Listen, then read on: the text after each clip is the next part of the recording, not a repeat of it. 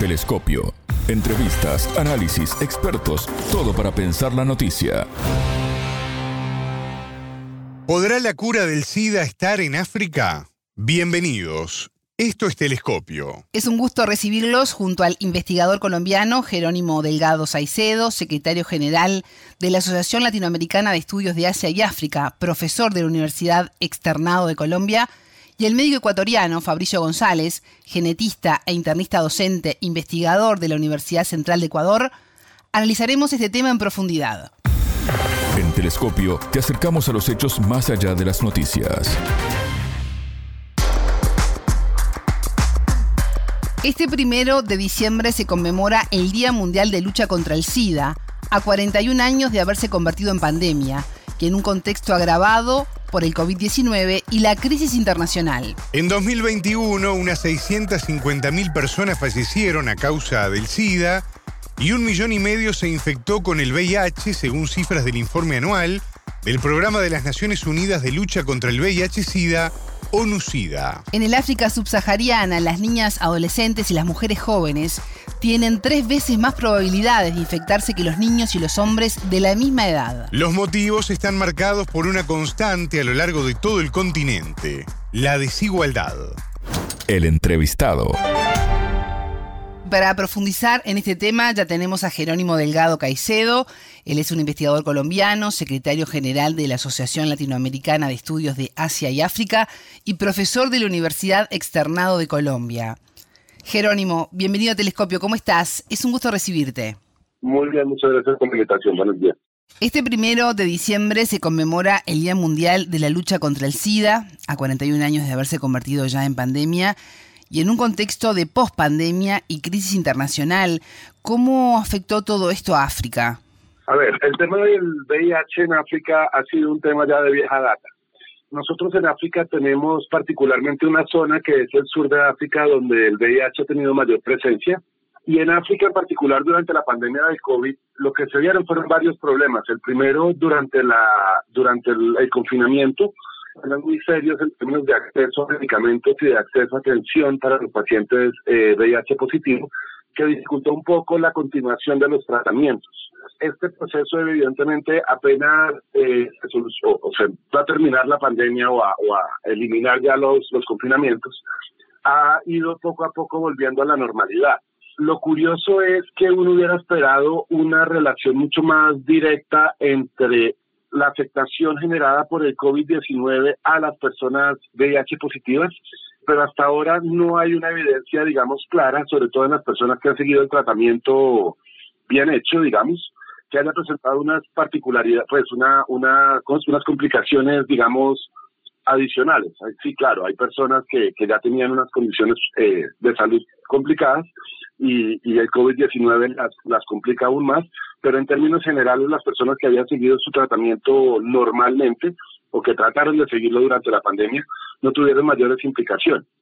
Adicional a esto, eh, tenemos que tener en cuenta que con excepción de algunos países como Sudáfrica o como Argelia o como Egipto en el norte, la incidencia del COVID-19 en África no fue tan masiva como hubiéramos esperado y como fue en otros lugares del mundo como Europa, América Latina o América del Norte.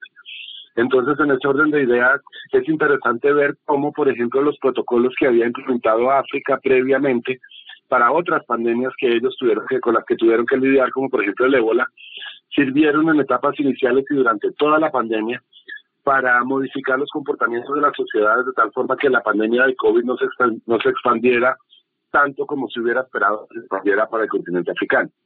Jerónimo, repasando un poco las cifras del informe anual del programa de las Naciones Unidas de lucha contra el VIH-Sida, que es ONUCIDA, unas 650.000 personas fallecieron a causa del SIDA en 2021 y un millón y medio se contagió de la enfermedad. En el caso de África, ¿cuánto influye en la propagación las rutas comerciales? En África está comprobado, y de hecho hay estudios al respecto, que las, rutas comerciales jugaron un papel fundamental en la expansión del VIH. En África Oriental y África del Sur, por ejemplo, se notó que las, las zonas, las rutas alrededor de las carreteras por donde pasaban los camioneros, los camiones que hacían este comercio, fueron las rutas donde empezó el proceso de expansión del VIH. Y, una prueba clara de esto a mí siempre me ha causado curiosidad es que, por ejemplo, en África del Sur y África Oriental, que fueron zonas que históricamente han tenido un comercio muy fluido, son las zonas donde se expandió mayormente el VIH. Sin embargo, por ejemplo, en Angola, que fue un país que durante décadas estuvo en un conflicto armado muy, muy importante y que le limitó las posibilidades de relacionamiento con otros países de la zona, tú ves unas tasas de contagio de VIH muchísimo menores que tendrían, digamos, relación con esa imposibilidad de los, de los camiones y demás de, de pasar por Angola eh, en las rutas comerciales. Entonces, en ese orden de ideas, tú tienes tasas de entre el 4 y el 6% en Angola, mientras que en los países vecinos tienes tasas que te pueden llegar al 20, 22% de, de contagios. Y esto justamente te demuestra las implicaciones de las rutas comerciales y de la, del relacionamiento del país con el entorno, con los países vecinos, en términos de propagación del VIH. ¿Y qué pasa, Jerónimo, con las desigualdades en las distintas naciones y las decisiones políticas que se toman en ese sentido? ¿Cómo están influyendo? Evidentemente las desigualdades son un, un, tema que hay que mirar. Los accesos a los antirretrovirales, si bien cada vez son más generalizados en el continente africano, todavía tenemos unos problemas serios, sobre todo en la diferencia urbano-rural. ¿A qué me refiero? Es mucho más fácil para los africanos eh, acceder a antirretrovirales y a tratamientos contra la enfermedad en ciudades capitales o en ciudades intermedias que el acceso que tienen, por ejemplo, las personas que, que viven en zonas rurales apartadas, alejadas de las grandes capitales. Adicionalmente, también habría que decir que es radicalmente diferente las posibilidades de acceso que tiene un sudafricano, que es un país que tiene un sistema de salud eh, bastante funcional, a las posibilidades de, de, salud que tiene, por ejemplo, una persona en Swatini o en Zimbabue con la crisis política y económica o en Malawi, etcétera, etcétera. Esto a lo que nos lleva es al, al eterno problema de eh, unas personas con acceso a y otro montón de personas que no van a tener acceso, y no solamente estoy hablando de antirretrovirales y de tratamientos, estoy hablando incluso de, de, personas que no tienen acceso, por ejemplo, a la información de cómo se transmite, a la información de cómo cuidarse del VIH, eh, y además información que es relevante para que la, la pandemia no se expanda. Claro, África, y esto hay que decirlo, ha sido bastante exitosa en este proceso de divulgación de información y de intento de control de, de la expansión del VIH. Tenemos países donde ese, ese control ha sido bastante exitoso, como por ejemplo Senegal, que ha logrado bajar las tasas de contagio incluso eh, en su población. Y evidentemente tenemos todo el sur de África, donde estas campañas lo que han hecho es frenar las tasas de contagio que habíamos tenido históricamente, que eran unas de las más altas del mundo. En este momento no solamente se han estabilizado, sino que en algunos países las tasas de contagio han disminuido considerablemente y esto creo que es importante. Entonces, tenemos los dos fenómenos al tiempo, una desigualdad importante en algunos países y sobre todo en, en términos de campo-ciudad, pero también unos procesos unos programas gubernamentales importantes que no solo los hacen los gobiernos, sino también con cooperación internacional, que están encaminados a concientizar a la población y a disminuir las tasas de, contagio. África es un continente muy diverso, existen en el territorio varias etnias, religiones, incluso se realizan ritos de sangre. ¿Esto comenzó a tener algún tipo de regulación para evitar la propagación del SIDA? Mira, en términos de prácticas sociales, que es como yo lo llamo, eh, en África, durante los últimos años ha habido una serie de cambios que creo que han sido importantes. Y estos cambios no solamente responden a eh, la expansión del VIH, sino también a la expansión de otras, de otras enfermedades como el ébola o como el COVID-19. Por ejemplo, en África Occidental se dieron cuenta que uno de los espacios donde mayor se podía propagar el ébola durante las pandemias o, las epidemias que ha habido era en los espacios religiosos. Estoy hablando de misas o, congregaciones religiosas, pero también de entierros. Eh, porque además se dieron cuenta, por ejemplo, que un cuerpo muerto que tenga, que tenga el virus del ébola es contagioso hasta 15 eh, días después de haberse muerto. Este tipo de datos, y de hecho, en muchos casos con colaboración con las autoridades religiosas, lo que han hecho es eh, empezar a modificar estas prácticas y que las autoridades religiosas le digan a la gente, mire, usted no tiene que incurrir en estas prácticas y además si no incurre no va a tener ningún tipo de, sanción religiosa ni por parte de Dios, una de estas cosas. Esto nos ha llevado a unas prácticas mucho más, yo no sé si la palabra que quieran usar sea higiénica, pero mucho más conscientes de las consecuencias que tiene participar en este tipo de eventos para la salud. desde eventos masivos como entierros o, bodas o, celebraciones religiosas con ébola, hasta, y, y COVID-19 evidentemente, hasta las implicaciones que tienen prácticas como cortar a las personas con una misma cuchilla sobre la piel un poco para poder practicar eh, participar en estas prácticas religiosas o incluso prácticas que son comunes en África Oriental como la ablación, la mutilación genital femenina.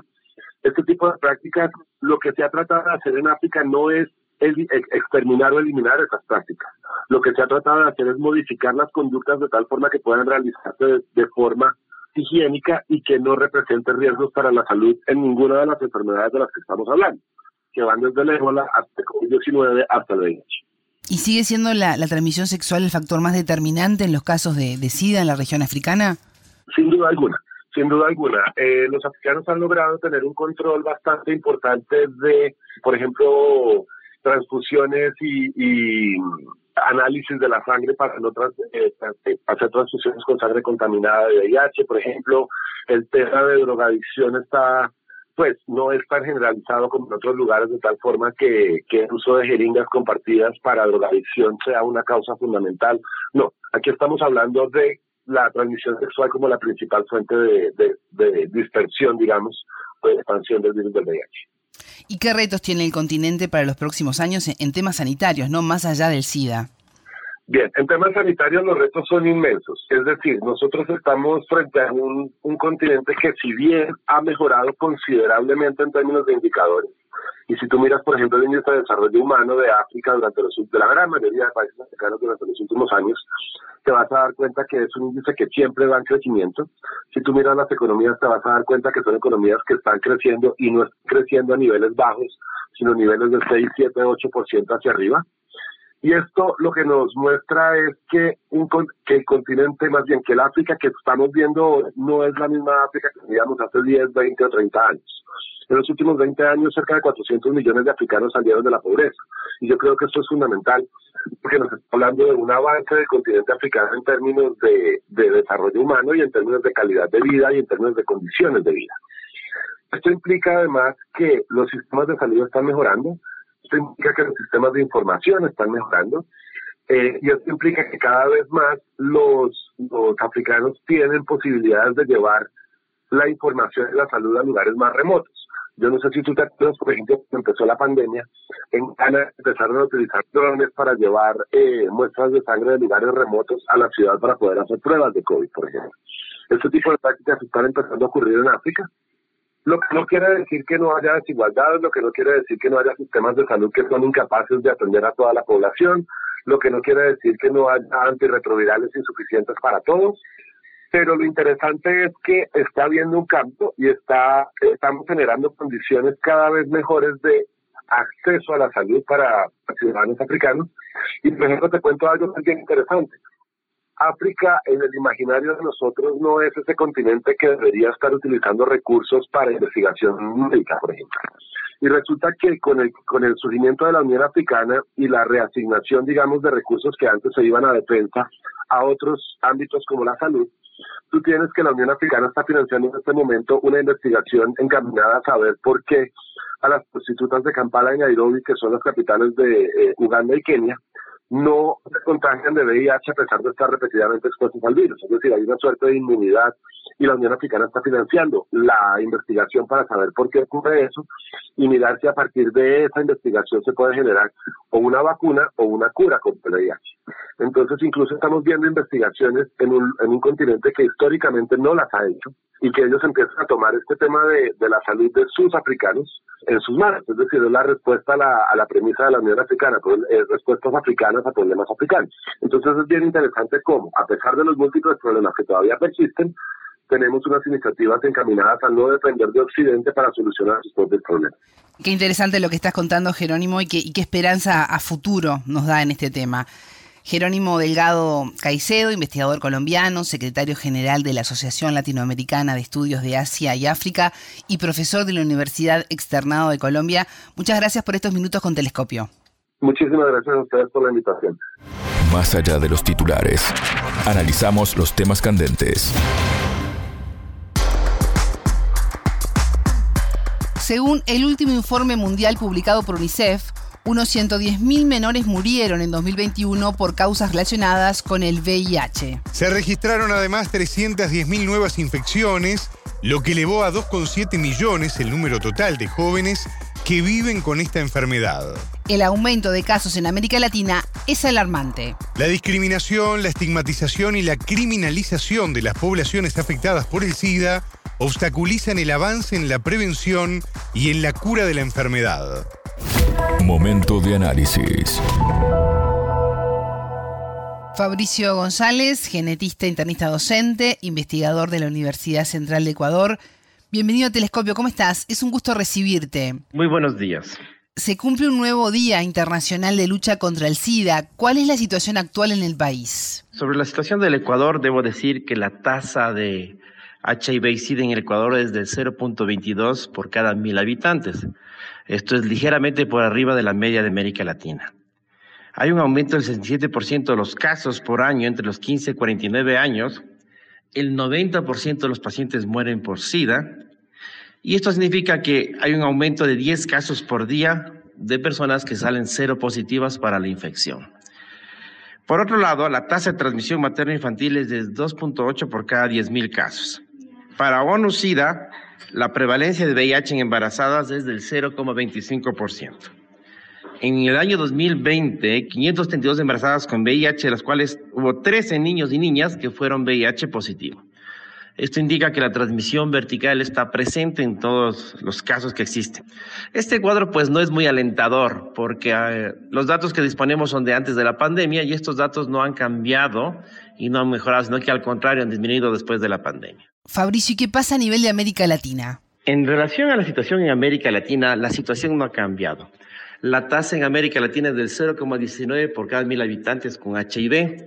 Como les dije, la tasa en Ecuador es mucho más alta, del 0,22. Existe un aumento de los casos de VIH tuberculosis. Eh, se repite este fenómeno en todos los países de América Latina. Desde luego, la tuberculosis está descontrolada también. Eh, las causas son múltiples. Entre esas eh, existe un aumento de la vida sexual que aumenta más tempranamente. hay una disminución del uso colectivo de los métodos de protección y existe una nueva serie de conductas y comportamientos que favorecen el contagio del HIV en la población, sobre todo en la población más joven, en la población adolescente. Eh, América Latina sigue siendo una de las zonas más golpeadas por el tema del HIV en la región. ¿Cómo influyó la pandemia en el tratamiento de los enfermos? Uno de los grandes problemas que ha existido es que desde el año 2019 hasta la fecha, que la pandemia aún no ha terminado, pues cambió toda la, epidemiología de las infecciones eh, en el país, sobre todo las infecciones de transmisión sexuales como HIV y SIDA. Existe, como ustedes saben, una serie de infecciones eh, que se las considera eh, negligentes, en las cuales se perdió la atención adecuada a estas las políticas de protección social se eliminaron, obviamente porque los esfuerzos fueron dedicados al tema de la pandemia. Y finalmente, uno de los grandes problemas es que las enfermedades que eran importantes desde el punto de vista de la salud pública han pasado a un segundo plano. Apenas en este año, las autoridades eh, del Ministerio de Salud Pública han tomado algunos asuntos sin embargo, eh, tenemos tres grandes problemas. El primero, tenemos un desconocimiento del número de casos atribuidos o aparecidos durante el periodo de la pandemia. Segundo, no sabemos cuáles son las condiciones de, y los desenlaces terapéuticos de estos pacientes, si existió o no asociación entre pacientes con HIV y SIDA y COVID-19. Y tercero, desde luego, los recursos económicos para las campañas de protección social fueron destinados para la pandemia. En otras palabras, y en resumen, la pandemia se constituyó en un agravante de las infecciones preexistentes en el país. Fabricio, ¿qué desafíos se tienen por delante para los próximos años? Los desafíos son grandes. Primero, el país, el Ecuador es el quinto país en adoptar la Estrategia Nacional para la Eliminación de la Transmisión del VIH, Hepatitis B y Chagas, ETMI. Esto usted sabe que el momento en que se adopta una estrategia, lo que garantiza es la ubicación de recursos. A pesar de esto, el país quedó muy golpeado con la pandemia. Eh, se destinaron grandes cantidades de dinero para cubrir el diagnóstico y el tratamiento de, los pacientes críticos debido a la infección por SARS-CoV-2. y eh, los recursos se han disminuido. Nuestro, el desafío actual primero es volver a identificar la parte epidemiológica de cuántos casos existen nuevos, la incidencia y la prevalencia, eh, lograr identificar esos pacientes, captar a estos pacientes, eh, identificar el estadio de la enfermedad en el cual se encuentran y pues buscarles una, un tratamiento y terapéutica adecuada. Eh, no es fácil. El HIV, aunque es una enfermedad muy importante, no es la única, ¿no? Tenemos, eh, como les dije anteriormente, tenemos el tema de tuberculosis, el tema de las enfermedades crónicas que se agravaron fenomenalmente después de la pandemia y el tema de, las nuevas infecciones reemergentes, ¿no? Eh, ustedes saben que en este momento existen eh, combinaciones, sindemias entre virosis de varios tipos. No se ha podido determinar si existen sindemias con HIV y SIDA. En todo caso, el desafío está ahí, está presente y tenemos que, con premura y con valentía, pues eh, tomar medidas adecuadas para que esto se solucione. Telescopio. Ponemos en contexto la información. Hasta aquí, Telescopio. Pueden escucharnos por sputniknews.lat. Ya lo saben, la frase del día la escucharon en Telescopio. Todas las caras de la noticia en Telescopio. En África está comprobado, y de hecho hay estudios al respecto, que las, rutas comerciales jugaron un papel fundamental en la expansión del VIH. En África Oriental y África del Sur, por ejemplo, se notó que las zonas, las rutas alrededor de las carreteras por donde pasaban los camioneros, los camiones que hacían este comercio, fueron las rutas donde empezó el proceso de expansión del VIH. Telescopio, un espacio para entender lo que sucede en el mundo.